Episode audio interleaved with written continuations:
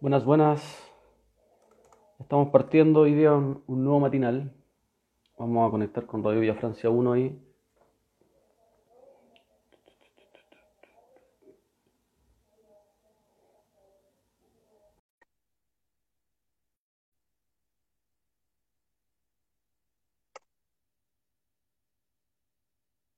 Hartas cosas ahora, buenas, buenas, buenas. Hola Karen, hola Magu, hola a todos los que se están conectando. Nos atrasamos un poquito porque estábamos ahí solucionando algo.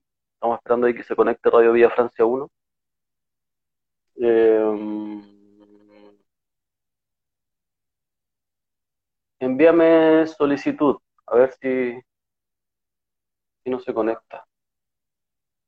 Acepta. Ahí estamos, ahí estamos, parece. Hola, Hola, guachito, ¿cómo estáis? Bien, todo bien. Buenos días, Bueno, buenos días, buenos días. buenos días. Buenos días, buenas tardes, buenos días, buenas tardes, es raro. Hoy día, va- hoy día estamos con Cindy, que nos va a estar acompañando ahí en el matinal, ya que, perdón, que aquí hay algo que hay que leer. La Magu dice saluditos para Ultronita que está cumpliendo dos meses. Un saludo, Magu, un saludo y, y creo que ya lo dije, si es que no lo dije en algún programa. Eh, felicitaciones y que salga ahí, todo- que siga saliendo todo muy bien nomás. Se les quiere, se amplió la familia ahí. Eh, eso, po. Eh, vamos a estar con Cindy hoy día y vamos a estar conversando, vamos a estar comentando un poquito lo que está sucediendo en el país, que hay harta noticia, está en, en diferentes ámbitos, desde lo penal, lamentablemente, para nosotros, hasta camioneros, pasando por, por, por toda esta nueva, esta concertación, esta vieja concertación que se vuelve a sumar al, al proceso constituyente. Eh, los camioneros ayer levantando el paro, ya sabemos en qué condiciones. Así que vamos a estar un poquito hablando respecto a lo que sucedió ayer. Eh, ayer a eso de las 13 horas, eh, los camioneros levantan este paro, un paro que duró aproximadamente siete días, en los cuales se demostraron y se vio el, al sector que pertenecen, ya eso no hay que aclararlo mucho, eh, muy eh, ligado al sector de la derecha. Lo que sí quedó en evidencia es que al parecer no son un porcentaje o no son la mayoría de los camioneros. Eh, hay muchos camioneros, eh, prácticamente 12.000, que no se sumaron a, este llamado a paro. Hay 3.500 que se sumaron y hay 12.500 que no. Entonces, por ende, eh, hay una mayoría que no se suma. Esa mayoría, además, no es que no se haya sumado, sino que además levanta la voz eh, salieron varias declaraciones que ellos no eh, suscribían este paro por un sinfín de, de situaciones que tienen que ver, por ejemplo, con criminalizar al pueblo mapuche, con ir en contra del pueblo pobre, y eso lo manifestaron y dentro de eso uno eh, agradece estas palabras porque finalmente uno entiende que eh, hay un poco más de conciencia dentro de este movimiento, de este gremio que es bastante importante. Eh, ayer se levantan eh, y además se nota una división en, este gremio. Fede Quinta, que es todo el sector de, del litoral central y todo el sector de Valparaíso, Viña, eh, se levanta antes que Fede Sur. Eh, y se produce un quiebre, notoriamente, claramente hay un quiebre dentro del movimiento por un sinfín de cosas, por lo inconsistente. Ayer veíamos como José Villagrán en una entrevista eh, la abandona luego que es interpelado respecto a su inconsistencia, porque en un, principio él señala de que no tienen, eh, no han detenido ningún eh, camionero, no han hecho ninguna coima, no han, no han hecho ninguna fiesta, eh, no hacen, no cobran peaje. Sin embargo, ah, cuando termina de señalar eso, dice, eh, y nosotros hemos detenido algunos camiones y les pedimos las guías para saber qué es lo que traen, y, nos dicen que traen medicamentos y traen papas. Entonces ahí el conductor lo interpela y le dice, pero bueno, ¿quién, quién es usted para controlar eh, a, esta, a estos camiones? Y ahí él se enoja y dice que, le dice al conductor, que era Julio César Rodríguez, si es que no me equivoco, que eh, él tiene que venir al sur, conocer el sur y no sé qué, y ahí, bueno, Julio César Rodríguez le dijo que él nació en Gualpén, entonces conoce bien el sur y conoce bien el sector, pero que ese no era el punto. Bueno, este camionero, como, bien mafioso, criminal y prepotente, abandonó la entrevista y no quedó en nada. Bueno, eso fue una de las tantas cosas que, que sucedieron. Eh, pero me gustaría saber algo que conversamos ayer y que me, gustaría que pudiera opinar respecto a eso, y que claro, ningún medio tocó el tema de fondo respecto a, esta fiesta de, de, los camioneros y que finalmente terminó quebrando el movimiento. Eh, los terminó dejando muy mal frente a, la gente, pero con diferentes opiniones, ¿no? no opiniones muy misóginas, machistas. Entonces me gustaría saber qué te pareció a ti, Cindy, esto, esto de que, aparecieron, aparecieron una, una, una, una chica ahí eh, con los camioneros y eh, me gustaría que, que, que, opinaras respecto a esa parte feminista que, es súper interesante escuchar. Claro, o sea, en realidad es lo que, lo que hablábamos sobre mm, cómo tenemos naturalizado y cómo le estamos haciendo frente a la, a la contingencia, ¿no? Y a la, a la contingencia noticiosa, al, a, todo lo que está aconteciendo y cómo además estamos con este otro panorama eh, aquí también muy presente que tiene que ver con el plebiscito en octubre. Y, en todo este contexto, lo que comentábamos ayer es como la importancia y la urgencia también de preguntarnos en todas sus capas eh, lo, cómo tenemos que problematizar la contingencia. Y en este caso, lo de los camioneros a mí me da, o sea, como todo, todo lo que aconteció, los comentarios que habían en todas las páginas o los que uno ve, ¿no? Eh, desde los medios como los medios eh, oficiales las caquitas esas o entre también nuestros mismos medios de contrainformación, los comentarios y la naturalización de eh, no detenerse en, en, la perspectiva también de que ahí hay dos mujeres en una situación, una de precarización laboral, en donde está ahí laburando en unas condiciones de mierda, si es que su pega es lo que sea, lo que sea, no son las maracas. ¿Cachai? No son, la, no son las cochinas, no, como, cómo nos pena todavía la cultura con la que crecimos del Morandé con compañía, ¿cachai? Entonces, ¿cómo puede ser que lo que nos causó tanta eh, impresión o que se hizo tan famoso es decir que el güey no se le para? Sea, toda la cultura patriarcal, además, que nosotros ya estamos criticando, que nos representa el ambiente de los camioneros, o sea, los camioneros y este gremio facho, lo que decíamos ayer, cono gigante de macho, ¿cachai? Que, esa imagen burda que uno tiene ahí como ya es como una alegoría, weón, de comiendo carne, ¿cachai? Weón, y, agarrando a la mina, y las palmas en el culo, y es como, chucha, que tenemos naturalizar la weá, porque sabemos que lo hacemos todos, ¿no? Que lo vemos nuestros amigos, lo hemos visto, lo, lo, hemos naturalizado.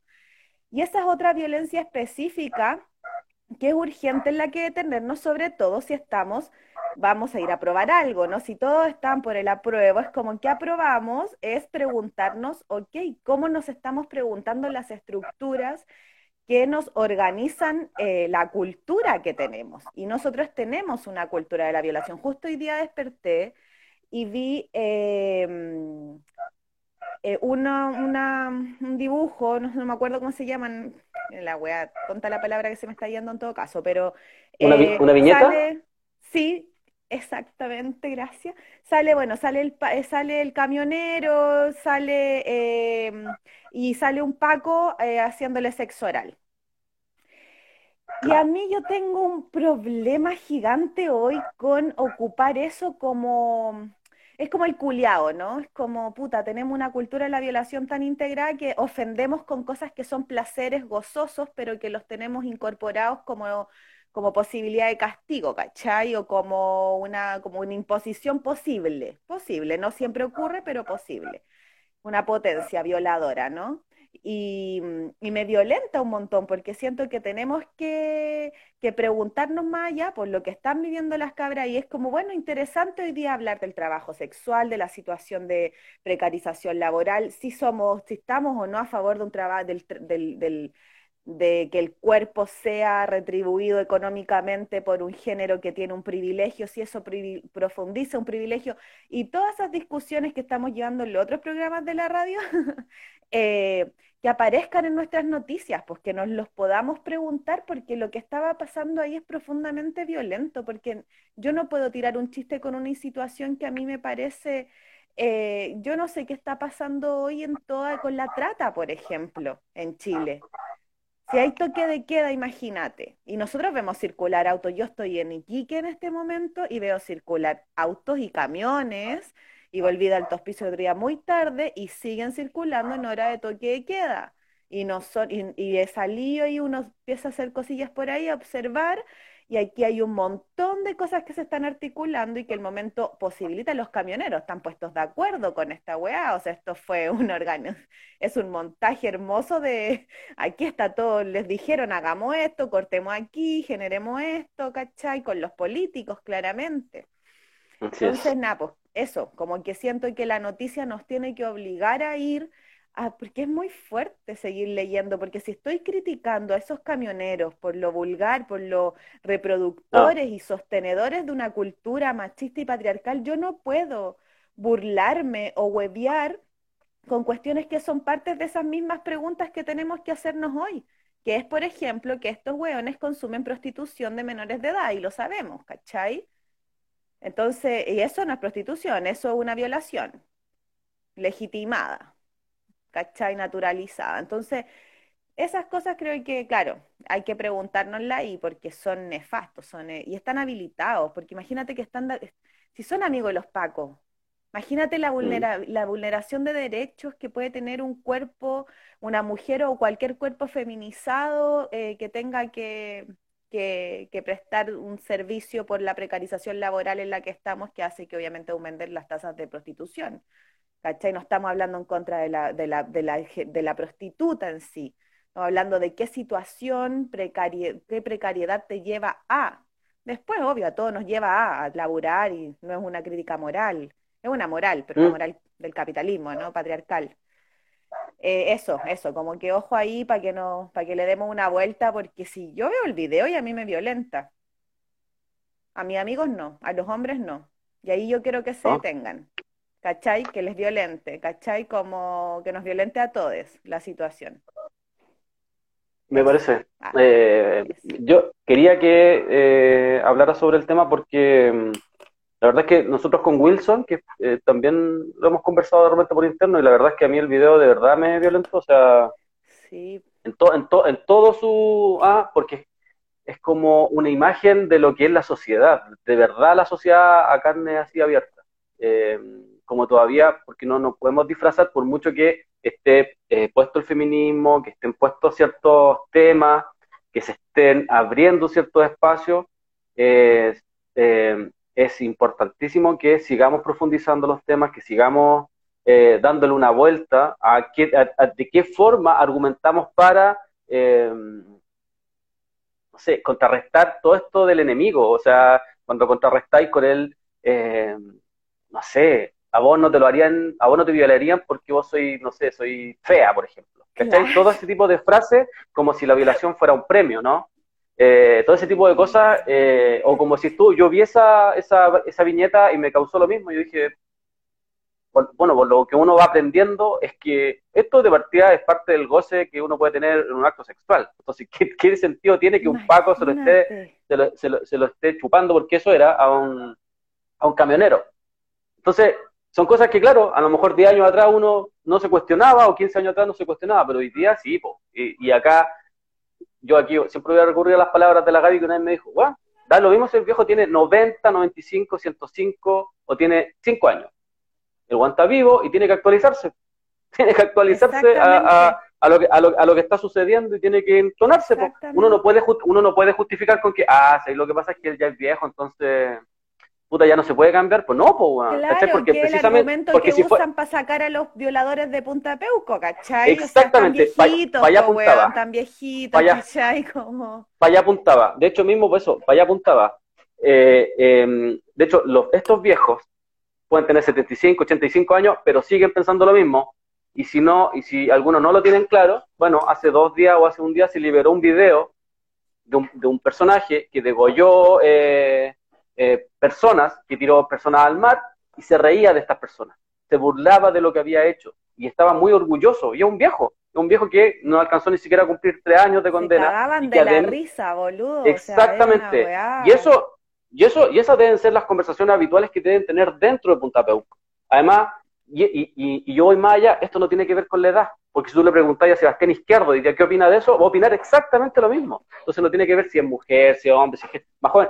Acá el tema tiene que ver con la cabeza y la sociedad en la cual estamos, estamos viviendo y que tenemos que cuestionarnos día a día cada frase que nosotros emitimos, o sea, todos, ¿cachai? Porque claro. seguramente, seguramente, y yo creo que lo interesante acá está en decir, oye, hace 15 años yo decía esta weá como una weá terrible natural, y hoy día ya me la cuestiono y yo, yo, siento que eso ya eh, eh, es un avance profundo, pero son cuestiones que hay que estar poniendo constantemente en la mesa. O sea, eh, lo que decís tú es súper cierto respecto a los comentarios. Los comentarios de repente son súper chocantes. Ah, por ejemplo, comentarios fachos desde el momento de, que el tipo decía así como, ah, pero si la estaban pasando bien un ratito, ¿por qué? Ay, los moralistas, ¿cachai? Entonces tú decís, que acá, bueno, esa es la sociedad, esa es de verdad es la sociedad en la cual vivimos, porque hay una minoría que estamos luchando contra cambiar esto desde, desde varios puntos de vista, pero hay una gran mayoría que está envuelta en una cuestión así súper simplista y que le da lo mismo, ¿cachai? la explotación del otro, el sufrimiento del otro, la precarización del otro, como decís tú, porque eso claramente es una precarización laboral, o sea, no sé, dos de la mañana, tres de la mañana, sin ropa en la... Perdón, o sea, pensé en esto, pensemos esto, o sea, una trabajadora sexual trans o mujer que en este momento, que vive de la, del trabajo sexual, en este momento hay una vulneración de derechos porque están en una situación de vulnerabilidad muy grande, porque supuestamente estos lugares cerraron, como todos los boliches y todos los lugares de las cuando empezó la pandemia, pero estos lugares siguen funcionando, corazones, ¿cachai? O sea, imagínate el, ejercer la prostitución, o ser, como diría Sonia Sánchez, que es abolicionista y ex prostituta eh, por trata, y ella dice, estar en situación, ser prostituida, porque ella habla de que somos prostituidas, ¿no? Por un sistema que te obliga a llegar ahí. Em, y que, y que bueno, y que justamente en este momento hay la, condición laboral, o sea, ¿qué, ¿qué, resguardo tenía en un momento como una pandemia? ¿Qué bono? ¿Cachai? ¿Qué bono si no emitís boleta? ¿Cachai? ¿Qué, que si no tenía un contrato? Entonces, la, la, situación es muy grave y, y, es cosa de pensarlo en la vulnerabilidad de las, de las cuerpos ahí, o sea, vamos a la carne, no vamos solo a la cuestión, o sea, si aquí todos los trabajadores y trabajadoras estamos en, un, en una situación de precarización laboral profunda, cuando no tenía un contrato, cuando no boleteaste mucho tiempo y a mí no me llegó el 10% ni en peor, porque no tengo boletas, ¿cachai? Lo que sea, eh, imagínate una mujer o, cualquier identidad que tiene que estar ejerciendo la prostitución en este momento sin tener ningún derecho. O sea, ¿cómo te, cómo te pueden trasladar en la noche? Es muy grave. Yo ahora estoy haciendo igual una investigación en torno a la trata, cositas por ahí, porque viene la semana contra la trata de mujeres que se organiza, se impulsa cuando yo vivía en Argentina, que ahí nos conocimos cuando vine a la radio. Sigue esa semana, es ahora fin de mes y para que nos incorporemos como Chile. Y Chile se asume como un país que supuestamente tiene solo recepción eh, de mujeres eh, que son traídas por trata en situación de secuestro y que son prostituidas. Con el aumento de la inmigración aumentó mucho y viste que se asume como, ah, que las centroamericanas son buenas para la weá. O sea, esos son los comentarios que hacemos, ¿cachai? Lo que uno escucha de la gente. Es como, weón, es muy grave. Y estos hueones, los camioneros, son uno de los principales consumidores de prostitución y lo sabemos todos. Yo mochileé hueón Chile entero, desde la, desde, la, desde la bocina para adelante, o sea, desde que vais por la calle y te tocan la bocina, ¿cachai? Y de ahí para... Obviamente digo, y aquí lo hago con cariño porque es temprano, ah, solo porque es temprano. no todos, obviamente, ya sabemos, antes que salten como, no, todo mi tío es camionero y es súper bueno, como el comentario, sí, mi tío igual, como tranca, pero lamentablemente aquí lo metemos a todos como nos metemos en muchas cosas todas, desde hablando de nuestros privilegios, y los camioneros en general tienen una, tienen doble, ejercen toda la, es el etos machista, o sea, es el etos masculino. Tú te subí, te muestran la foto del amante con la foto de los hijos y la señora. ¿Cachai? Entonces, como hay ahí toda una, una reproducción del sistema patriarcal, además súper, no digo el antiguo, no me gusta decirlo porque lo infantiliza un poco, pero, pero ese, ese machismo que uno dice como de verdad, de verdad todavía tenéis la señora en el sur y tenéis la señora en el norte y tenéis los cabros chicos repartidos, como ya me parece hasta como hermano, de verdad no te da como, yo ya corto amistad, ¿cachai? No, no puedo. O sea, sí, que eso es. Mira, de hecho, eh, eso que tú señalas eh, es, es, tan cierto que, que es, lo que te decía antes. O sea, eh, esa es la sociedad, la verdad, en la cual vivimos y con la que está, contra la que estamos luchando. Si por eso es tan difícil luchar, porque si fuese por nuestro sector, quizás, claro, hay algunos que, como decías tú ayer, cuando estábamos conversando, hay algunos que se resisten, que es más complejo, pero por último, con esos locos podís entablar una conversación y a lo mejor vaya a llegar a hacerlo entender, pero hay un porcentaje importante de la población que no está en esa, entonces es ahí a donde tenemos que apuntar. Y respecto a otra cosa que tú señalabas, que me parece súper interesante, esto de que, ah, no, es que no son todos así. ¿Sabes qué? Yo tengo, yo hace como hace un tiempo atrás entendí algo. Para mí son todos así hasta que se levanta un grupito y dice, no, nosotros estamos... Si alguien nos levanta la voz por esto que estaban haciendo, respecto a lo que estamos señalando nosotros, no a que eh, no somos todos los no, no todos vamos a fiestas, sino que, oye, estaban abusando de dos mujeres ahí, la estaban exponiendo quizás a, a, qué horas de la madrugada y bla, bla, bla. Si no hace eso un grupo de camioneros, para mí siguen siendo todos iguales, hasta que no levantan la voz, ¿cachai? Hasta que un grupo de pacos, hasta, que un grupo de milicos se pare y diga, ¿sabéis qué? Nosotros no somos asesinos, nosotros estamos contra esto. Hasta que alguien no haga eso, yo sigo pensando que la institución y el gremio o la organización completa es así, ¿cachai? Yo lo entiendo así porque si no levantáis la voz, da lo mismo, decir, ay, que ¿sabes qué? Yo no soy así.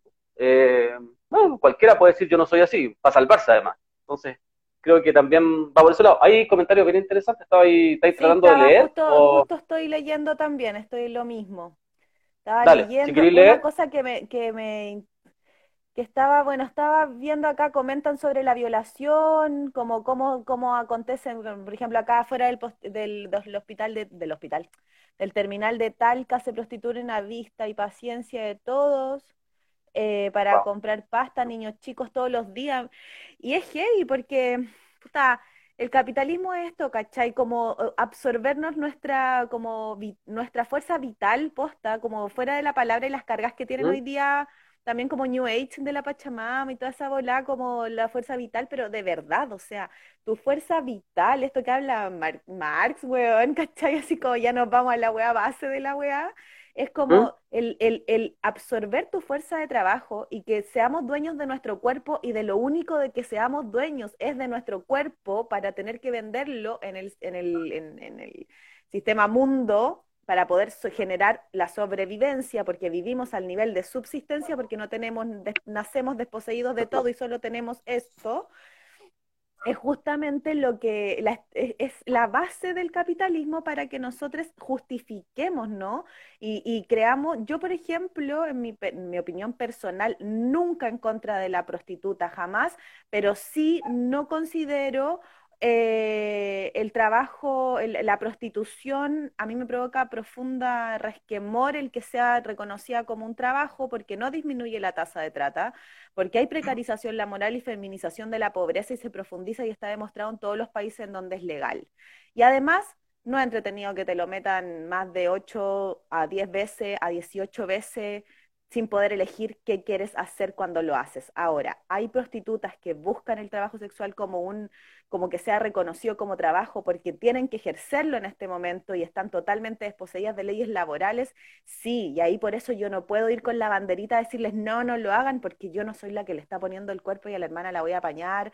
Y yo, puta, en, en Buenos Aires, tú sabías, yo activé mucho con el tema de la prostitución. Yo, puta, activamos guarderías para los niños en las noches, para cuidarle a los niños porque tenían que trabajar porque tampoco tenemos la herramienta. Generar otros espacios de trabajo, muy, con mucho trabajo con ex prostitutas. Eh, y es heavy el tema, ¿cachai? Es potente porque están los relatos vivos de la wea, pues ya no escucháis, no, no veís la fantasía de Broadway, mm. pues bueno, no veís solo la tele, ¿cachai? La fantasía de mujer bonita, pues weón. ¿Cachai? O sea, la película Mujer woman. Bonita, pues weón, ¿cachai? Pretty Woman. Asuta, sí. si era así, vamos, seamos todas, pues weón, ¿cachai? Como no, pues crecimos con esa idea también de nuestro goce, como de ser salvadas por el weón, o sea, ¿cachai? Vamos a ser salvadas por el hueón además millonario. Y, si te das cuenta, que no es prostitución el, ejemplo que voy a poner, pero me voy a ir como al goce y a lo erótico y ahí lo pegamos con lo de la cultura de la violación y por qué me parece nefasta la viñeta del Paco eh, generando, haciéndole sexo oral al hueón, y ahí lo podemos como, ahí tiene todo que ver con todo. Eh, si te das cuenta como la la, las 50 sombras de Grey, esa, ese libro popular que se hizo popular, que es un libro erótico, erótico pongámosle, em, y que todos lo leían y que era así como, weón, por fin estáis leyendo así como también parte de este, de esta como atrevimiento social, entonces tú venías ahí en el metro, weón, y veíais como a la vieja mía tapada leyendo las 50 sombras de Grey, y yo lo pesqué y lo leí porque obviamente quería saber qué weá, pues weón, ¿cachai? Porque... Y es Disney para adultos, ¿cachai? Es re fuerte igual. Cosa que no decir, claro, no quiere decir que a mí no me parezca entretenido y maravilloso que sea leído si nos ayuda con el, con el goce personal, sexual, erótico de las mujeres que a las que nunca nos nombraron el clítoris, ni la vagina, ni la masturbación, todos los tabúes en torno a nuestro cuerpo y que teníamos que ver las películas de Pretty Woman o las películas del weón que te va a venir a salvar. Y justamente Las 50 sombras de Grey es eso. Es una película en la que también el weón es millonario, que la weona también es como piola, que se hace que medio que no quiere y que quiere. Siempre el estereotipo de mujer también, otro, mm. ¿no? No, otro, ya no es el de la que no hace nada, pero es como de la que no quiere, no quiere, ¿cachai? De repente quiere y se vuelve loca y el humor tortuoso y el weón. Claro, la parte rica de lo sexual acontece y todo bien, yo ahí no, te la leí, te, le, te leí la parte y fantaseas lo que querés pero después todo el show, otro, es profundizar, ahí se profundiza toda la bola patriarcal, porque de nuevo el weón te salva, porque de nuevo alucináis con que el weón te agarra en un helicóptero gigante, ¿cachai? Entonces, es como, es re loco. Y ahí lo pegáis con lo otro, como todo nuestro goce y erotismo, tanto para los hombres como para las mujeres, y en comillas hombres y mujeres, porque fuimos nombradas así, también como ustedes y como nosotras aprendimos que era lo gozoso sexualmente, lo aprendimos de, los medios de comunicación un montón de lo que consumimos desde niñas, ¿cachai? Que estaba legitimado. Y eso se permitía. Y eso es lo que tenemos que desestructurar porque ahí está reproduciéndose constantemente, en cada chúpalo, en cada chúpalo, en cada chúpalo. Yo estoy diciendo, puta, pero si es un acto súper gozoso y rico, ¿por qué tengo que llevarlo a la ofensa, weón? Entonces después como que se genera una weá de qué poco amorosa la sexualidad que vivimos y después obviamente se justifica el, acto, incluso no lo estoy ni hablando por la pareja, ¿eh? yo soy su, ahí, yo hablo todo el rato de las cuerpas deseantes más que con tu pareja, que también me parece una idea que podemos ir alterando. Pero este sistema lo único que hace es mostrarnos eso como una violencia. Y los camioneros para mí han sido esta semana el símbolo de la violencia grotesca de esta wea. Como ya el, el, el weón estereotipo, así ya el puta, así grotesco, weón. Si la wea es una imagen grotesca de, de, de, te miráis el ombligo, loco, y de verdad, si somos el pueblo de Chile, estos tantos millones de camioneros, somos los 18 millones de chilenos. ¿Qué les pasa en la cara? Es como, ¿qué weá? O sea, te atreví a cortar y a, cortar carretera y a dejar, y a supuestamente generar desabastecimiento en este mm. A la gente que lo está pasando como el hoyo y tú más encima le cortáis carretera y le, le, cortáis la comida. ¿Qué compañero, boludo? ¿Cacháis? Nada. Es horrible. Exactamente. Exactamente, porque, porque además, si uno hace la analogía o, hace, busca, le busca la lógica a esto, bueno, supuestamente quienes no les dan lo que ellos quieren, no somos nosotros. Sin embargo, son a nosotros a los que, a los que quieren desabastecer para presionar y para que le hagan los cambios. Cambios que además, como decías tú en un principio, tienen que ver única y exclusivamente con esta agenda burda del gobierno que instaló por intermedio de los camioneros. O sea, Víctor Pérez era un vocero de los camioneros, todos los días salía prácticamente a justificar, hasta ayer, hasta hoy día, salía a justificar de que esto no había sido con violencia, bla, y frente a las preguntas de algunos periodistas que se atrevieron ciertamente a, a, señalar, oye, pero estaban en toque de queda, oye, pero estamos en pandemia, oye, pero de esto, oye, pero mira las fiestas, oye, pero mira los carabineros, no se hizo en lo absoluto nada. Y acá te quiero llevar a otro tema un poquito antes, vamos, vamos, a, comentar, vamos a leer. Que hay harto, hay harto comentario, dice, me encanta que se haya viralizado los repugnantes, los repugnantes que son en realidad. No quiero pensar que hubiera pasado sin redes sociales y que todos sus montajes le resultaran. Exactamente, eso lo dice, permiso, eso lo dice Constant Jeff Bush. Eh, Miau dice, solo leyes represivas, además, solo leyes represivas. Exactamente, porque por intermedio de los camioneros lo que buscaban es instalar una agenda que viene desde el tiempo de Bachelet, desde, el 2006, que se están tratando de instalar esta, estas leyes y que cada vez, cada gobierno que llega además, le aumenta la represión, aumenta este, este esta discusión de supuesta inteligencia, bla, bla, y lo único que buscan es criminalizar al pueblo pobre y criminalizar al, al pueblo mapuche y tener como perseguirlo en impunidad, ¿no? Eh, Caracola Borde dice, y el weón puede, porque tiene plata. El loco acosa a una, a una, mujer casi niña, muy infantilizada, y la compra con regalos. Los significados machistas del libro son como de la, de la Cenicienta, eso lo dice Caracola Borde.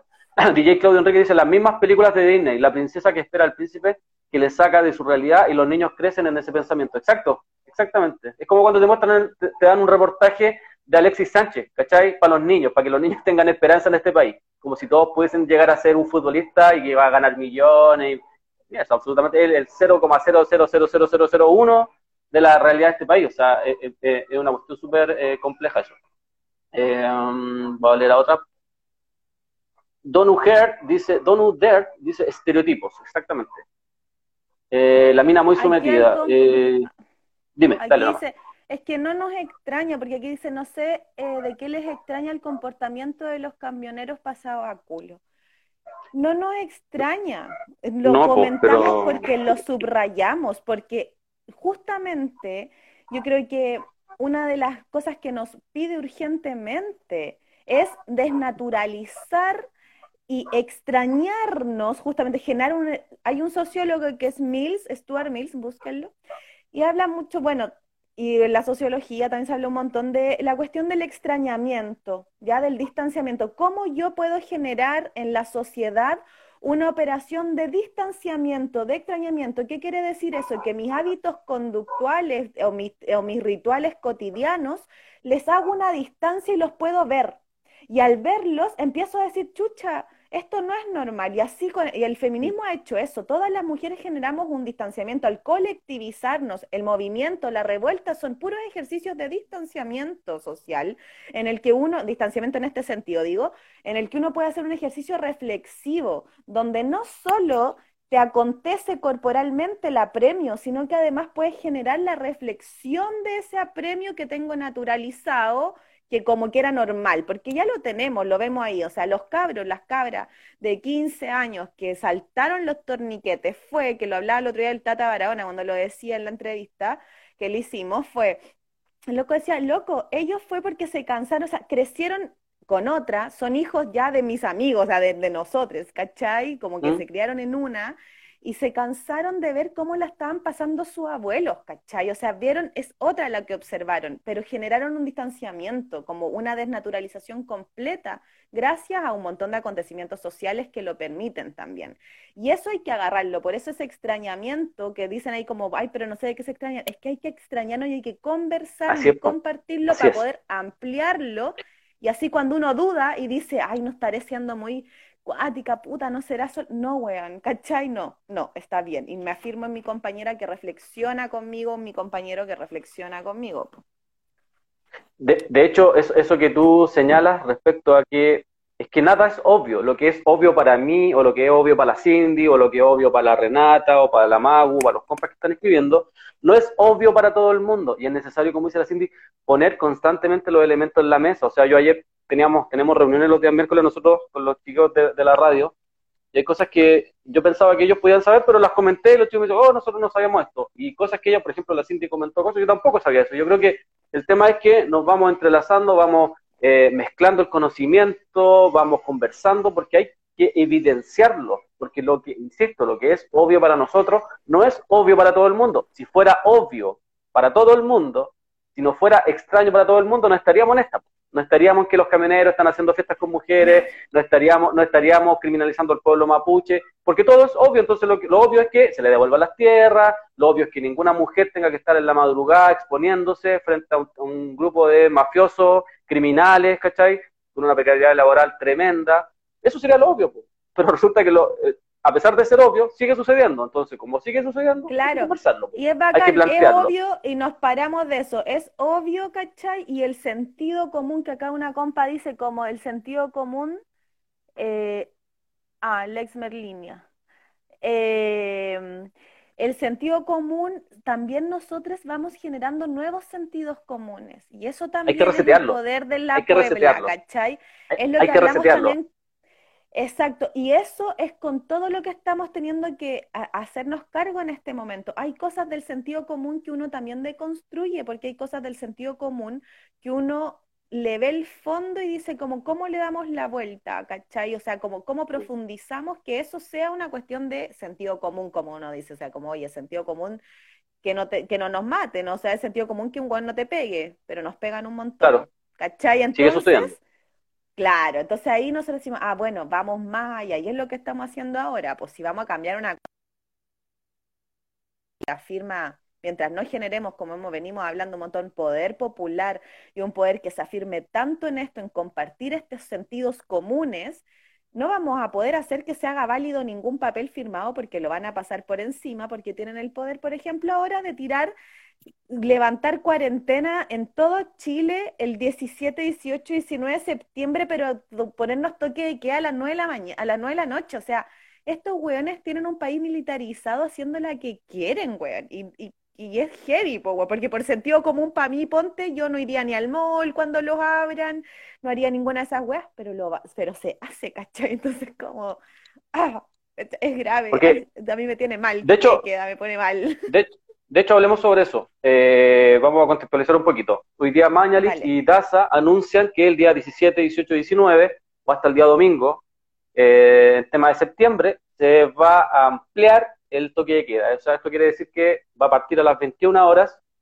se va a extender hasta... Eh, ah, va a ser hasta el domingo 20, perdón. Va a ser del día 17 hasta el domingo 20 y se va a extender desde eh, las 21 horas hasta las 5 o 6 de la mañana, que es más o menos el toque de queda. Eh, estamos en plena pandemia.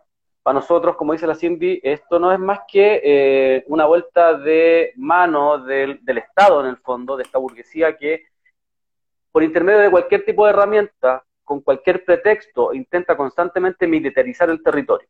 Intenta que se naturalice el toque de queda. Y eso es otra cosa. ¿Es obvio? No, no es obvio, ¿cachai? No podemos eh, naturalizar ni normalizar que haya milicos en la calle. Hay que levantar la voz, hay que reclamar, hay que cuestionar.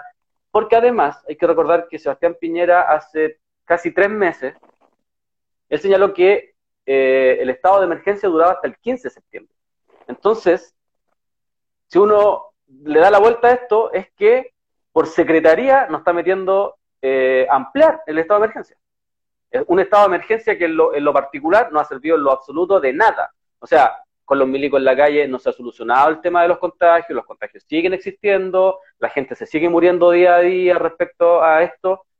Para lo único que ha servido es para controlar a las personas para que no salgan a reclamar, para que no salgan a protestar, para que estar constantemente hostigándolos, porque resulta que eh, un momento que a los trabajadores se les bajaba de las micros en plena lluvia, en plena lluvia se les bajaba de las micros y se les dejaba abajo simplemente porque a veces no, el, patrón no le entregaba el permiso para asistir a, a sus trabajos, sin embargo se les bajaba, se les hostigaba, se les cuestionaba, se les llevaba detenidos, médicos de salud, funcionarios de salud cuestionaron el, funcionar de eh, los milicos, por ejemplo, en Avenida Mata, que no los dejaban llegar al Hospital San Borja casi todos los días los, hueveaban. Entonces, lo que uno ve detrás de todo esto es que por secretaría te están metiendo el toque de queda, que están ampliando el, estado de emergencia, ¿y para qué? ¿Para qué? Para tener, porque en todo Chile, si ni siquiera estamos hablando de que es un sector, es todo Chile. Eh, y eso, eh, si uno dice ya, ¿por qué lo van a hacer? No, es que estamos en pandemia. Ya, pero ¿por qué? ¿Por qué? ¿Por qué lo van a hacer si estamos en pandemia? ¿Cuál es la solución o cuál, cuál es el resultado de tener a los milicos en la calle? no reparten cajas de mercadería los hueones, ¿cachai? No ayudan a la gente, lo único que hacen es militarizar. Y tener un milico en la calle no puede ser normal, no es natural. ayer, había un, ayer había un conversatorio con Nora, que es una de las cofundadoras de las Madres de Mayo. La Norita. La Plaza de Mayo. Exactamente. Y ella, no, y ella no podía, y ella no podía creer que acá tenían a los milicos en la calle desde la pandemia en adelante. No podía creerlo. O sea, de partida no podía creer que estaban liberando eh, Eh, que estaban liberando criminales de lesa humanidad, que Bachelet lo había soltado, que lo habían soltado todos los demás. Pues Bachelet, ojo, Bachelet es la que ha soltado más criminales de, lesa humanidad, que le ha entregado más beneficios. Eh, entonces, y ella no podía creer, no podía entender esto. Y esto, claro, uno responde y uno sabe que la burguesía chilena en sí es reaccionaria, es criminal, siempre está tratando de dar uno, dos tres pasos más adelante.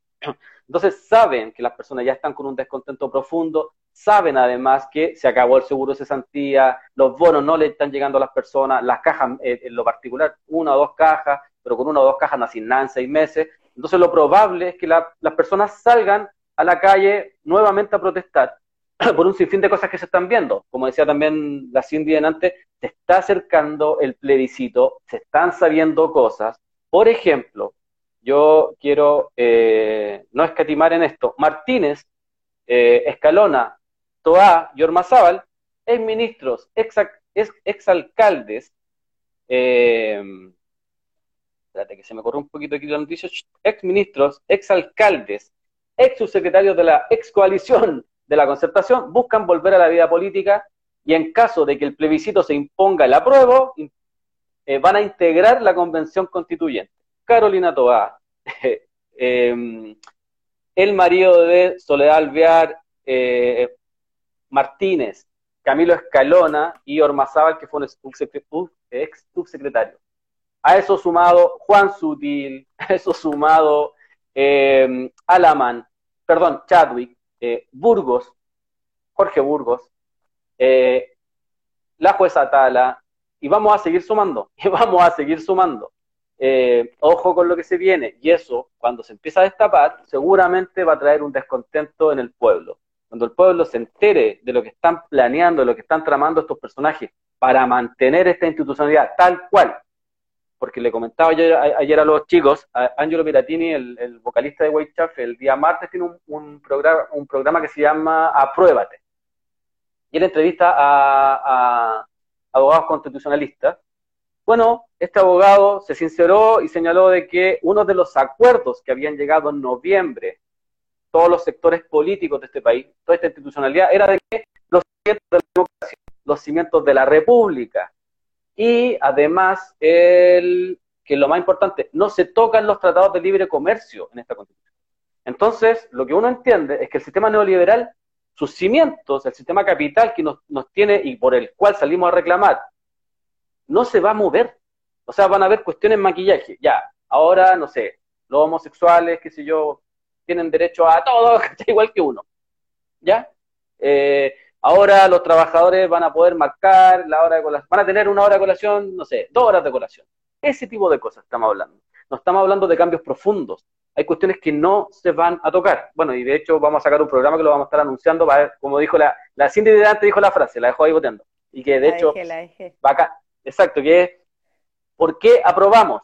Que vamos a estar entrevistando ahí a abogados constitucionalistas, gente que sabe del tema para que nos esté informando, porque ¿qué es lo que vamos a aprobar? Yo creo que eso es lo importante. Si apruebo, ¿qué apruebo? Así es. Exactamente, porque si vamos a aprobar que esté Camilo Escalona, que esté Martínez, que esté la Carolina Toá, los mismos represores durante estos 30 años, ese es el punto. Son los mismos criminales, son los mismos represores, son los mismos delincuentes, todos metidos en financiamiento irregulares de la política, todos metidos, todos que es, los que, los que administraban el Sename.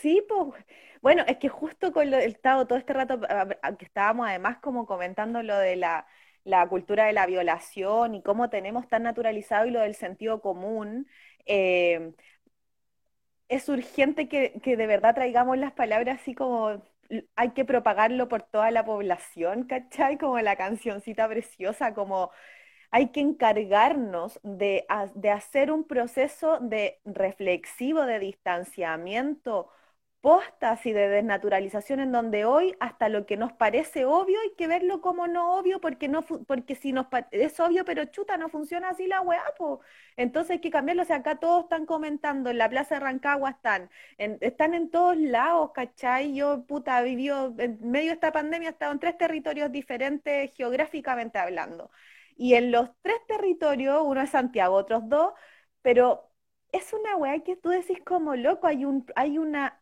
un goce de este despliegue de poder.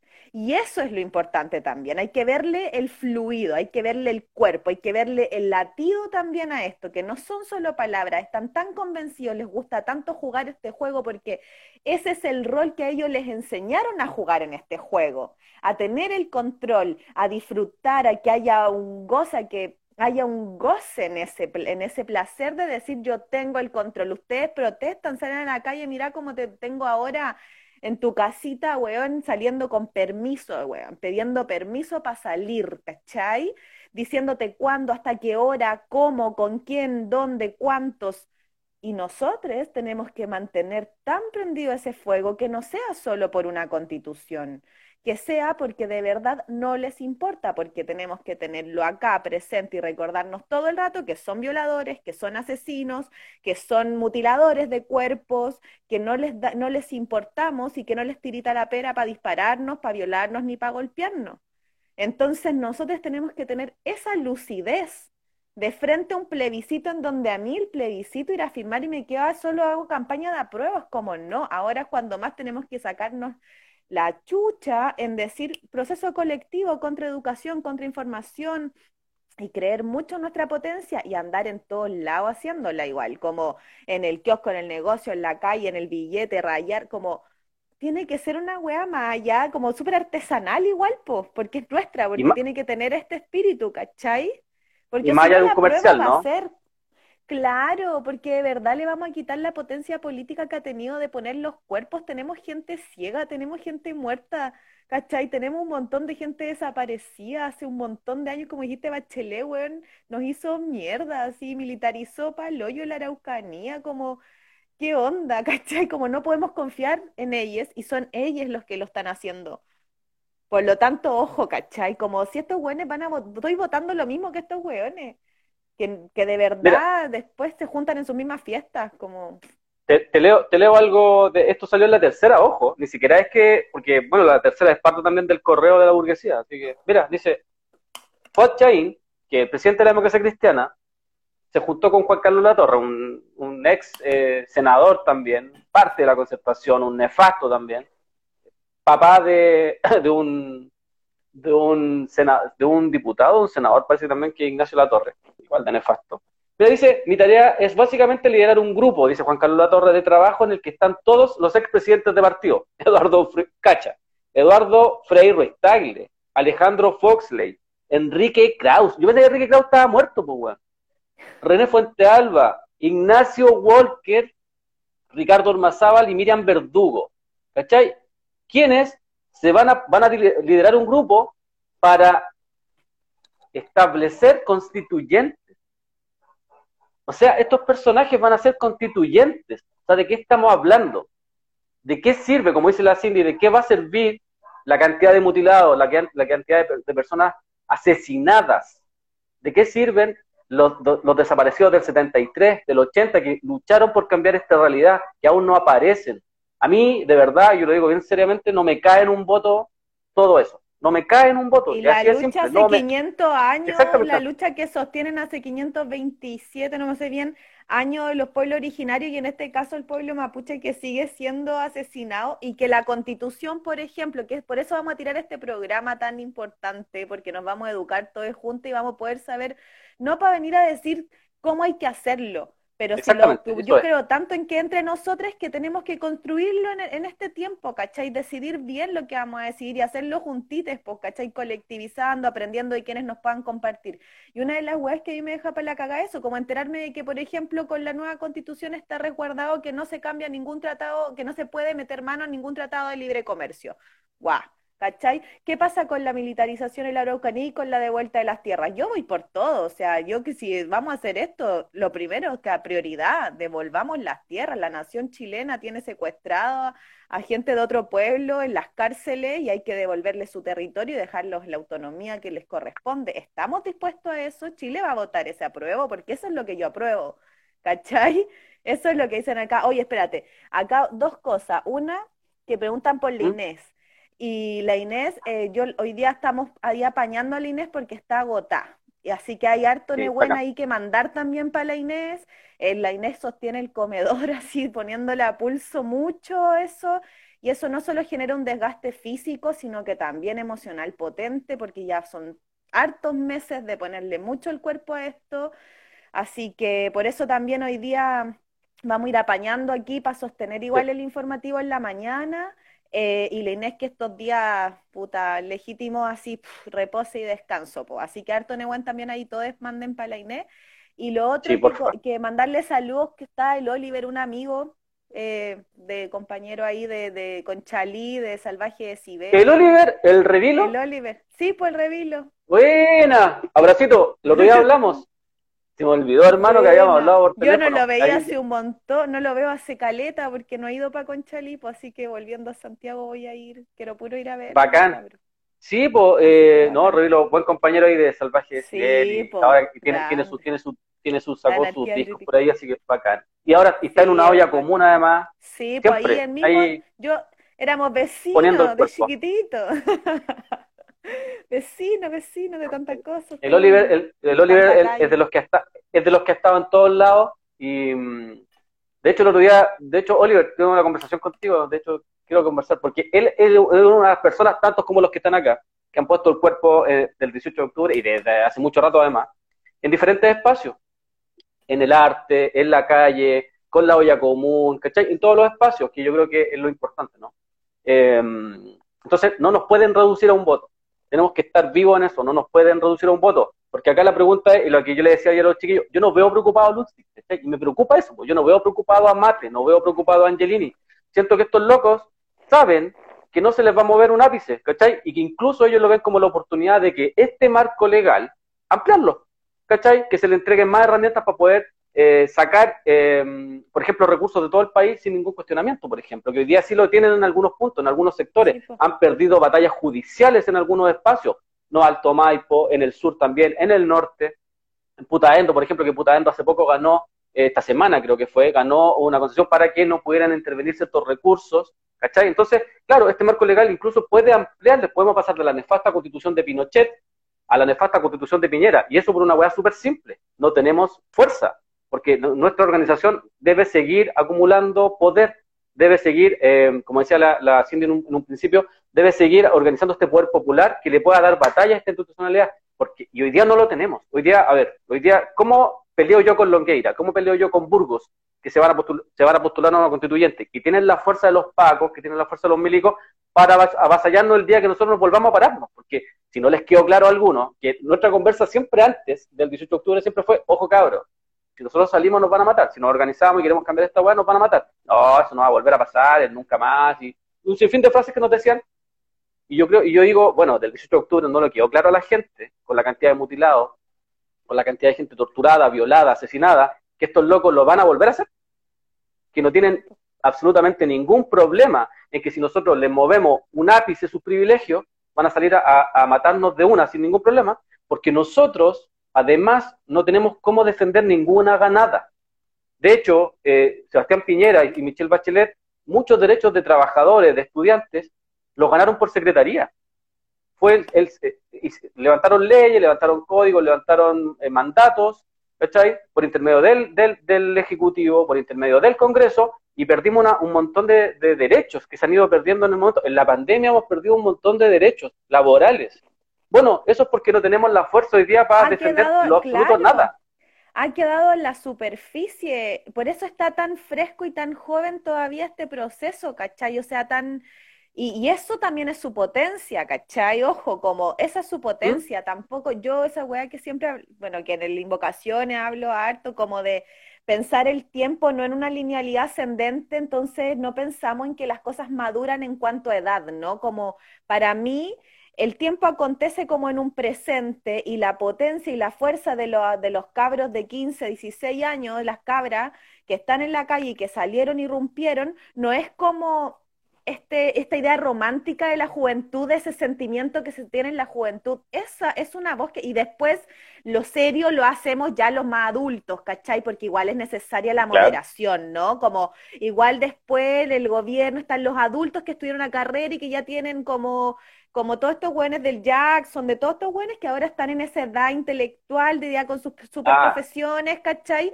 Entonces ejercen la moderación de ese sentimiento romántico de la juventud, que el empuje que te saca a la calle. No, pues weón. Ese empuje es mi contemporáneo, es mi compañero de al lado, no lo infantilizo. Por lo tanto, con esa fuerza, con esa pasión, con esa, con esa creencia de decir todo o nada, es con lo que nos tenemos que mover, porque lo hablamos un montón con amigas, igual ahí en La Dignidad, puta, ahí como guerreándola con los pacos, un montón, es como, Loco, los viejos, igual uno cuando discutían sus casas y que todos tuvimos un montón de así situaciones no intrafamiliares con la revuelta, que hubo muchas familias que se dejaron de hablar, amigos que no vieron más sus papás, porque era muy, muy fuerte, porque fue nadie podía no decir algo, ¿no? Nadie quedó indiferente. Y es como eso, es como loco, todo bien, yo no estorbí. Si opináis diferente, no estorbí. Si creéis que esto no va a ser porque tenéis 60 años y tenéis frustrada la dictadura y fuiste perseguido y hoy día de verdad estáis cansado, te apaño, pero no estorbí, no vengáis a decirme que no es como hay que hacerlo. ¿Cachai? Déjanos creer que sí, Power, déjanos creer en, la, en esa fuerza como ahora, ¿cachai? Y creer en esa fuerza es mucha humildad de creer en mis compañeros, como en todos nosotros, Power, ¿cachai? En lo absoluto, en lo absoluto, porque, o sea, yo, de, hecho, es tan así que mm, nosotros lo, decimos siempre con Inés, nuestro enemigo acá, no, nosotros los compañeros o las compañeras, los compañeros que iban a votar a prueba. Simplemente lo que nosotros tratamos de hacer es colocar un elemento en la mesa que hay que discutir, hay que pelear. O sea, esto ya pasó el 88, ya pasó el 89. Uno tiene la suerte, por ejemplo, nosotros tenemos la suerte de, mm, conversar con Alfonso, por ejemplo, que es parte de, quien inició la radio, y él nos dice, y él nos dice, ¿sabéis qué? Es tan parecido, pero es tan parecido el, tiempo de que en el 88 nos hicieron... camioneros, po, weón. Están los camioneros, weón, así dando jugo. Mi papá me decía, weón, entonces se cumplen los 50 años del OP y hasta los camioneros, weón, todo lo que vivimos, me decía. Nos hicieron, nos hicieron votar, nos hicieron votar por un plebiscito cuando nos estábamos organizando, cuando estábamos, estábamos, estábamos eh, adquiriendo poder popular, ¿cachai? Cuando la gente estaba entendiendo que su violencia servía para defenderse de los pacos y de los milicos ¿Cachai? En ese momento, eh, cuando nos estamos organizando muy fuertemente, es que eh, nos meten el plebiscito del 88. Bueno, y luego al año después nos meten Elwin, ¿cachai? Y ahora puede ser muy parecido cuando empiezan a salir millones a las calles, empiezan a, organizarse, empiezan a entender de que el compañero, la compañera y el compañero tienen los mismos problemas y que los tenemos que solucionar en conjunto, que tenemos que juntarnos, que tenemos que organizarnos, es que nos meten este plebiscito a la mala, ¿cachai? Porque yo insisto, y hago la pregunta, y le hago la pregunta a los compañeros que están por la prueba, que son mis compañeros, que son mis amigos, pero necesito que discutamos esto. ¿Nosotros planteamos eso? ¿De verdad? ¿Tú lo planteaste? ¿Tú planteaste apruebo rechazo? ¿Tú planteaste convención constitucional? ¿Tú le planteaste eso? una... Ah, ¿Tú le planteaste eso? ¿Tú le planteaste eso a, a la burguesía para que la burguesía viniera a instalarlo desde el Congreso, de verdad? Porque, de hecho, y yo soy un convencido, también se lo decía a los chicos ayer, que el rechazo tiene solamente una existencia hoy día. El rechazo existe para que el pueblo tenga la ilusión de que ganó. El rechazo solo por eso está existiendo hoy día, porque todos saben que va a ganar el prueba, pero cuando gane en este, en este tema de la urna, la gente va a tener la sensación de haber ganado, y a mí eso me complica. Me complica porque yo lo decía ayer, hay esperanza, hay esperanza, pero esa esperanza yo espero que se transforme en organización que no se vaya a transformar en desesperanza, que es lo que están esperando ellos. Ellos están esperando que la gente gane y que después se sienta derrotada, que fue lo que pasó en el 88, con la alegría ya bien y todas estas mierdas que inventaron, eh, porque después se desorganiza todo y la gente siente que ya no puede hacer nada más, ¿cachai? Que, que ya puta hizo, estuvo en la calle, mataron gente, mutilaron personas, fue a votar. Ahí creo, yo ahí, ponte, por eso, yo ahí tengo una fe, tengo una, una creencia muy potente en que, en que no... y por eso fortalecerlo y fogonear, fogonear y mantener es como... Es como cuando uno va, cuando mantenía el fuego encendido, como en los rituales, como eh, indígenas, uno de los roles súper importantes es quién es el cuidador del fuego y quién mantiene el fuego encendido. Y eso lo estamos haciendo colectivamente y, y uno se cansa y todo lo que pasa y mantenemos fuego encendido. Y yo tengo la creencia profunda en que la desesperanza ya no es algo que nos va a batir porque más que la desesperanza, siento que lo que puede pasar es como dejarnos descansar, como, como que la gente se duerma un poquito. Son las preguntas, no digo que esto sea para mí ¿Mm? algo, no estoy prediciendo el futuro, para nada, como súper humilde como yo, cero prediciendo el futuro solo son cositas que uno le da susto, pues, caché, si puta, y si, ay, si sí, la prueba y después nos dormimos y sabemos que la agua es rementira, ya, o no, ya, a lo mejor la gente se va, ¿cachai? Como que uno está preguntando, la gente y uno incorporándose, pues, o sea, como parte de la weá, igual uno ya está ahí peleándole hace rato y las mujeres también y todo el feminismo, nosotras como que ya de la desesperanza nosotros construimos la desesperanza y nos, paramos igual, o sea, piensa, yo creo que por eso es tan potente el movimiento, porque nos matan y nos matan y salimos con más fuerza, ¿cachai? Escúchame, se termina. ¿Hacemos uno para despedirnos o, terminamos acá? Hace un resumen del noticioso y terminamos, yo creo. Pues no sé, cómo quieras.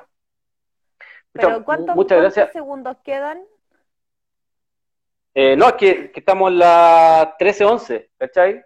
O sea, ah, perdón, en las 12.11. Entonces seguramente se de, repente se puede terminar.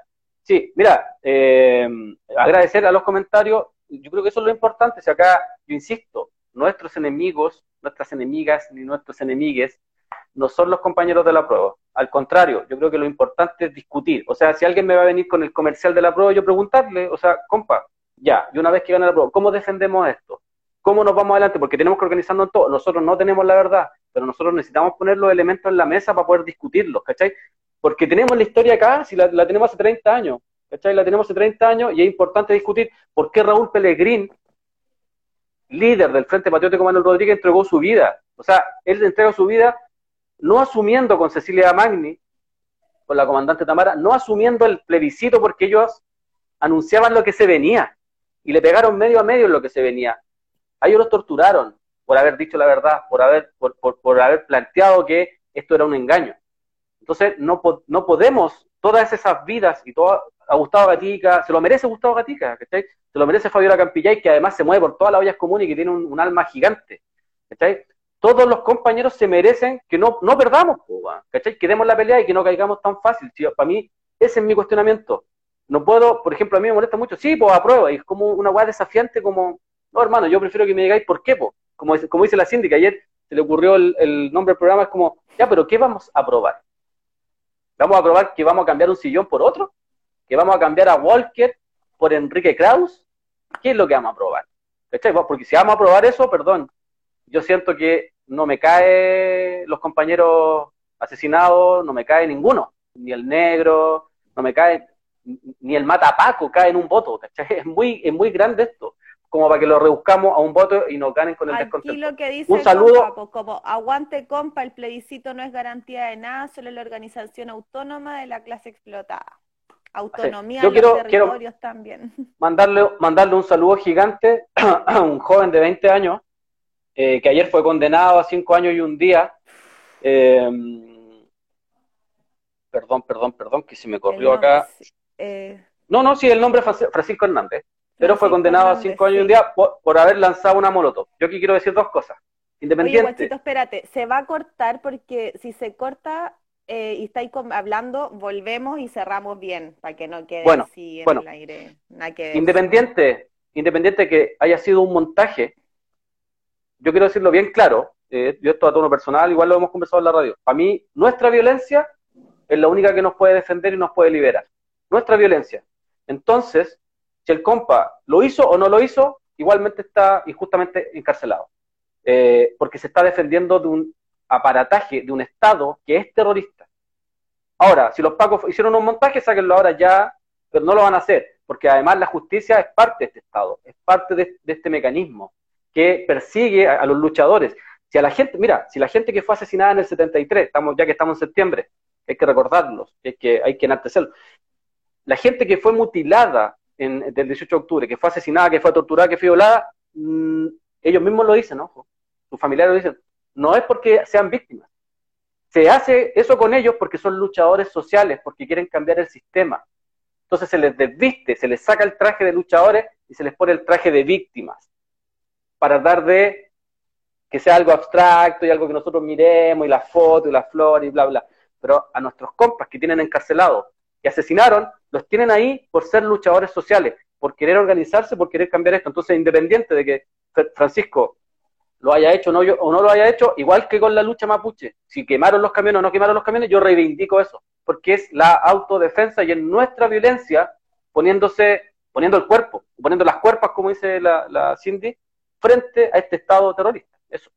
Así que un abrazo gigante para su familia y para sí, Un abrazo y mucho aguante. Y como lo que dice el Carlos, algo que compartimos en la radio, y eso es muy lindo, compartir una, un lugar así re claro con los compañeros de la radio, con las chiquillas y los chiquillos. Es como, loco, nuestra violencia es una...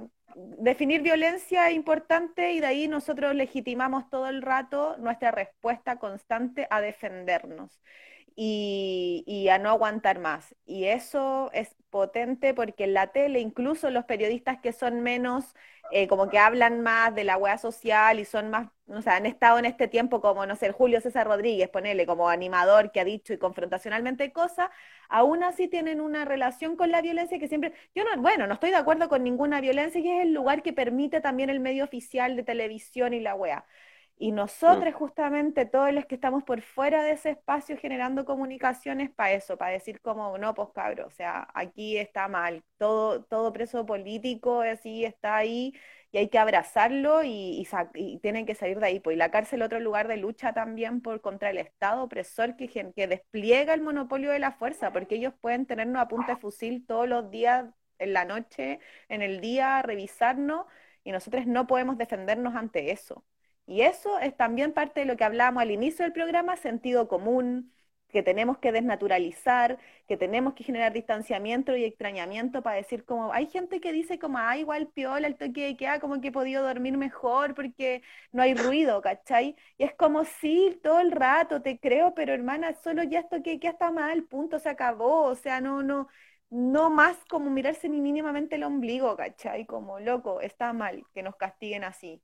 O sea, que nos Oye, Cindy, en realidad. Antes de, antes de cerrar eh, tu programa hoy día, dale difusión. Ah, sí, Porque hay, hay, personas que están preguntando dónde te, dónde te, encuentran. Bueno, Cindy día tiene un programa, así que dale. En mi casa, vengan a tomar necesitan. nada. eh, eh, ya, po. Una compa había preguntado si yo soy la compa que estuvo el lunes con el Tata. Eh, y los jueves hago el programa Invocaciones de Resistencia, feminista, disidencia y periférico. Estoy en el territorio en este momento también, estoy dando una vuelta por Chile en medio de la pandemia y hablando desde acá, estoy en Iquique en este momento y vamos a estar hoy día con una compa eh, que es artista escénica, cirquera, que está en este momento dirigiendo una obra bacán de la Arena Cafarena, eh, inicios del feminismo en Chile y vamos a estar develando también la problemática territorial eh, con esto que estamos hablando también, por el respeto de los territorios y su autonomía frente a sus problemáticas específicas. También, por ejemplo, el extractivismo acá en la zona, que no tiene que a nosotros no nos están, no nos están contaminando como acá la ponen, ponen el cuerpo, ¿no? Eh, con el, bueno, vamos a conocer a través de la Cati también sobre el estallido, Margarita, perdón, sobre el estallido social desde el 18 para adelante, sobre la militarización en la zona, sobre el conflicto, bueno, extractivista, sobre el momento de la pandemia y justamente vamos a hablar un poquito también en torno a una obra que por lo que estoy acá que estamos haciendo, estamos construyendo una obra que se estrena la próxima semana que tiene relación con la con el consumo de la pasta base en el norte chico y que en realidad le dimos la vuelta obviamente para decir cómo el capitalismo, el extractivismo de nuestras cuerpas en todos los sentidos y es tan hijo de Utah que llega a darte la mierda, pero con tal de que, porque puede generar incluso cuerpos no productivos y aún así sostenerlos. Y, ¿Por cuál plataforma? Y visibilizarlo. Eso va a ir de, eso va a ir eh, la obra va a ir por, por un Zoom y después ya vamos a compartir la difusión, es la próxima semana, estrenamos el 11 de septiembre. Y va a estar bien potente por el estreno. Hora del programa. programa. hoy día a las 21 horas, Invocaciones de Resistencia, para que ahí estén y vamos a estar ahí con las activistas de acá de la zona de Iquique. ¿Vas a estar eh, desde Radio Vía Francia 1? ¿O dos? Eh, no, uno yo creo, sí, yo creo uno. Porque me estoy dando cuenta que la 2, por si acaso, te lo digo así al aire, la 2 no tiene límite de tiempo. Cachando porque ya no paró, ya no frenó, por si acaso. Eh, ahí tú ves, pero para que estemos avisando. ya ahí, lo publicamos, pues por cuál de las dos, pero le espero, pues va a estar, va a estar bonito igual y conocerle a artistas, en verdad toda la pega que estoy haciendo con el Invocaciones también es para que conozcamos todos estos meses a la artivista, a la gente que nos hacen los espacios oficialistas, que resiste desde el arte en la periferia, y esos que ni siquiera son llamados artistas muchas veces, así que, eh, Napo, bacán. Le espero un montón. Saludos, y muchas gracias a Mediano, Débora Negaire, a Techum Miau Miau. Em, ¿Por qué se colocan esos nombres? Eh, D7 y Ay, siempre 7 se le puede hacer... de la gente.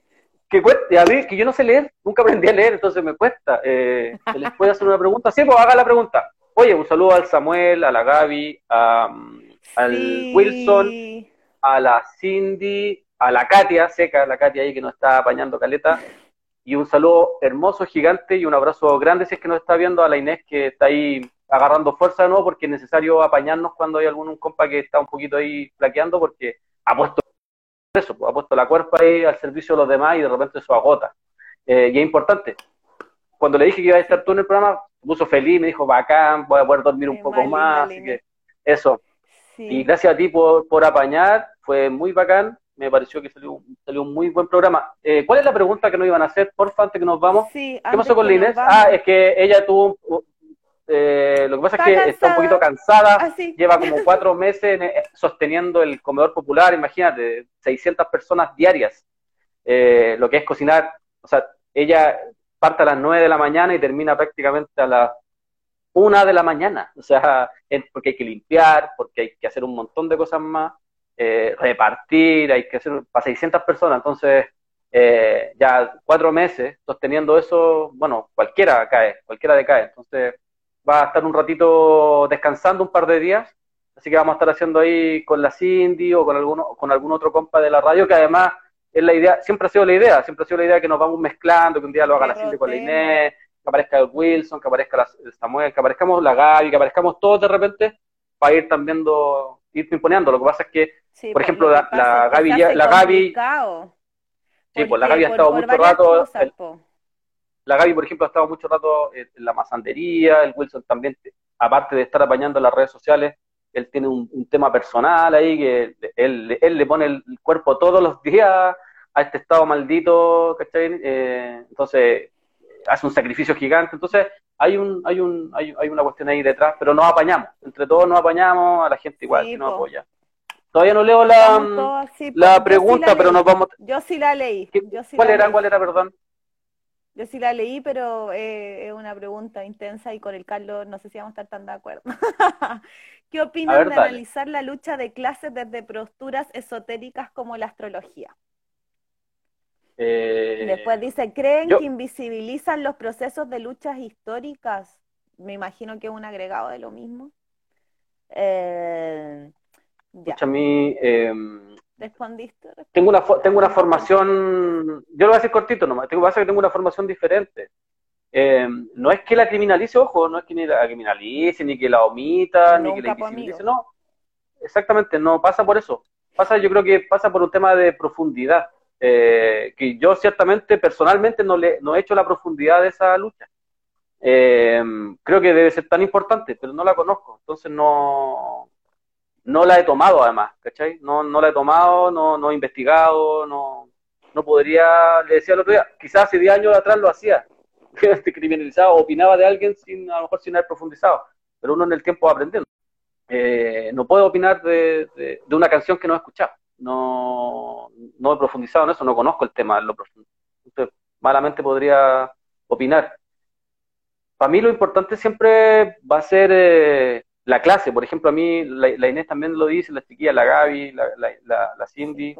Eh, a mí me da lo mismo la cuota, por ejemplo, en el Congreso, porque si va a llegar, van a llegar pura Jacqueline Berger, porque supuestamente esto, eso es feminismo, absolutamente lo mismo la cuota. Eh, si van a llegar pura, si van a llegar pura Ena Bombay, o Soledad Alvear, o Michelle Bachelet, eso vale pongo, porque, porque son, se comportan incluso peor que los hombres eh, en el tema de explotación y de, de criminalizar. Entonces, pasa por eso. Para mí el tema tiene que ver hoy día con un tema de clase, con identificarse. Yo me identifico con la Cindy, me identifico teniendo todos matices, ojo, pero me identifico con el Samuel, con, mis compañeros, con el Ahmed con la Renata Brown, con la Magu, con el Oliver, me identifico con todos mis compas. Tenemos matices, pero porque somos de clase. Mi clase, me identifico en mi clase, yo soy orgulloso de mi clase pobre, eso.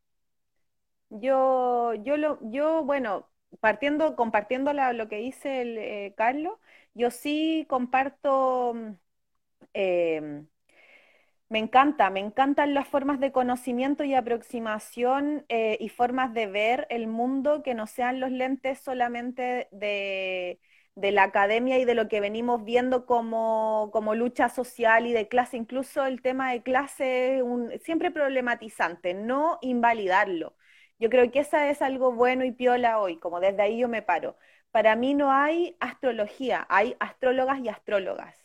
¿No? Hay astrólogos y astrólogos. hay astrólogos, yo tengo una amiga en Buenos Aires que es disidencia, es antropólogo y además es astrólogo. Y lo que hace a través de la astrología es de construir la, la lectura patriarcal occidental de la astrología que, que reproduce el binarismo de género cuando en realidad si vaya a profundizarla y a estudiarla desde sus bases cosmológicas, no está hablando en esa división. Y para mí eso es maravilloso, lleva un aporte, porque tiene conciencia de clase, de género, de construcción, eh, apela a lo histórico, y eso también creo que es lo importante. Y es lo mismo me pasa con el yoga, por ejemplo, que yo, todos los actores y la actriz en general tenemos relación con el yoga, con varias prácticas corporales, porque es nuestro hacer específico además. Y hay un montón de cosas que no comparto, como pararme una vez al día, mandarle amor al mundo y el resto del día ser un consumidor de mierda y sostenedor del sistema capitalista, no, obviamente no es mi compañero pero no lo invalido de entrada porque yo comparto esos mundos. Creo, como decía la Giovanna cuando el otro día estuve, decía como vuelvan a sus sueños, de sueños, ¿cachai? Escuchen la revuelta o el combate, el combate desde ahí como hay un, un plano desde donde pararnos que para mí puede no invisibilizarlo. Ahora, de que hay toda un área de la astrología y de la, de la bola New Age, que yo le digo como Pachamámica mm. New Age, violenta para mí, sí invisibiliza nuestra lucha desde el feminismo porque asume cuestiones patriarcales que nada que ver y capitalismo y se pone al servicio del sistema y después y además profundiza una cuestión que para mí es inmensamente en lo personal me pega mucho por una web de biografía familiar de mi madre y todo, la meritocracia capitalista la idea de generarle tanta frustración e y infelicidad a la gente por hacerla sentir que ellos fracasaron en lo personal y no entenderlo como un proceso colectivo de clase y de condicionamiento social, hay un área de la astrología a la que se ve en todos lados que lo deja recayendo tanto a que lo, lo, lo lo digo, lo digo, lo digo para que sea y no es nunca, como dice Galeano, ¿cachai? Como los pobres, aunque se levanten con el pie derecho todos los días, no le pidan a la buena suerte en el poema de los nadies. Eh, esas cosas obviamente me provocan conflicto. Entonces creo que más que generar un cierre total, es entender quién lo dice, cómo lo dice y desde dónde lo dice. Po. Entonces no invalido de entrada, ¿cachai? Esa es mi postura. Ojalá hayamos podido responder. Ojalá hayamos podido responder. Pues voy a leer lo último. Dice, comparto compañera, dice B7MG7, dice, a veces he encontrado cosas así tóxicas, he visto personas que explican a través de los astros el golpe del 11 de septiembre. Para colaborar, dice, la lucha de clases es legítima en cualquier expresión y desde el paradigma en en que cada uno se sitúe. Mientras haya una queja común, los ritos tienen bases espirituales, las formas se enriquecen. Pablo 1973 dice, tu libertad terminó cuando tu apatía te pasa la cuenta. Eh, el colaborador de los últimos dice, pero no seamos vibradores vacíos, porfa, que la palabra sea acción. Sí, pues es que yo creo que eso se, se, suscribía la, la, o sea, si deseamos, si deseamos que los niños palestinos, por convicción, eh, vamos a decretar que los niños palestinos no sean más violados, eso es falso. Pues, hay, hay, como dice la tú puedes desearlo, pero tenés que ir a la acción. Exactamente. Exacto. Y toda acción y nuestras palabras son acciones, así que de verdad construimos esas realidades, pero antes de negar, escuchar y saber con quién y con quién no, también, pues sí es importante eso. Y ojo, partir porque todos nos, vamos equivocando en el camino, pero lo importante es ir, cambiando esa actitud, pues ir, reflexionando, como decía también la, la Cindy. Eh, acá nadie es dueño la verdad de nada, por eso siempre tratamos de plantear los temas desde un punto de vista, desde otro enfoque, como dice el afiche, eh, respecto a que mm, queremos profundizar los temas, queremos que nuestra clase también se mantenga ahí, así que eso, pues, nos vamos. Gustito. Oye, vamos, hay que empezar a tirar musiquita en el informativo como era cuando estábamos en la radio, cuando estaban en la radio. Sí, sí, lo hacemos. Lo que pasa es que es más difícil, pero ya estamos buscando la forma de transmitir de otra forma, que vamos a salir por otras redes sociales y todo, y ahí se va a poder hacer. Sin problema. Sí, vamos, vamos, vamos. Muchas gracias, a, a, todos. Buena, Nelson. Saludos a todos. Que estén muy bien, un muy buen. abrazo a la Inés, abrazo a todos. Buen jueves, ¿cierto? ¿Hoy día es jueves? Hoy día es jueves. Ya. Saludos a todos, menos uno. Chabela. Chau.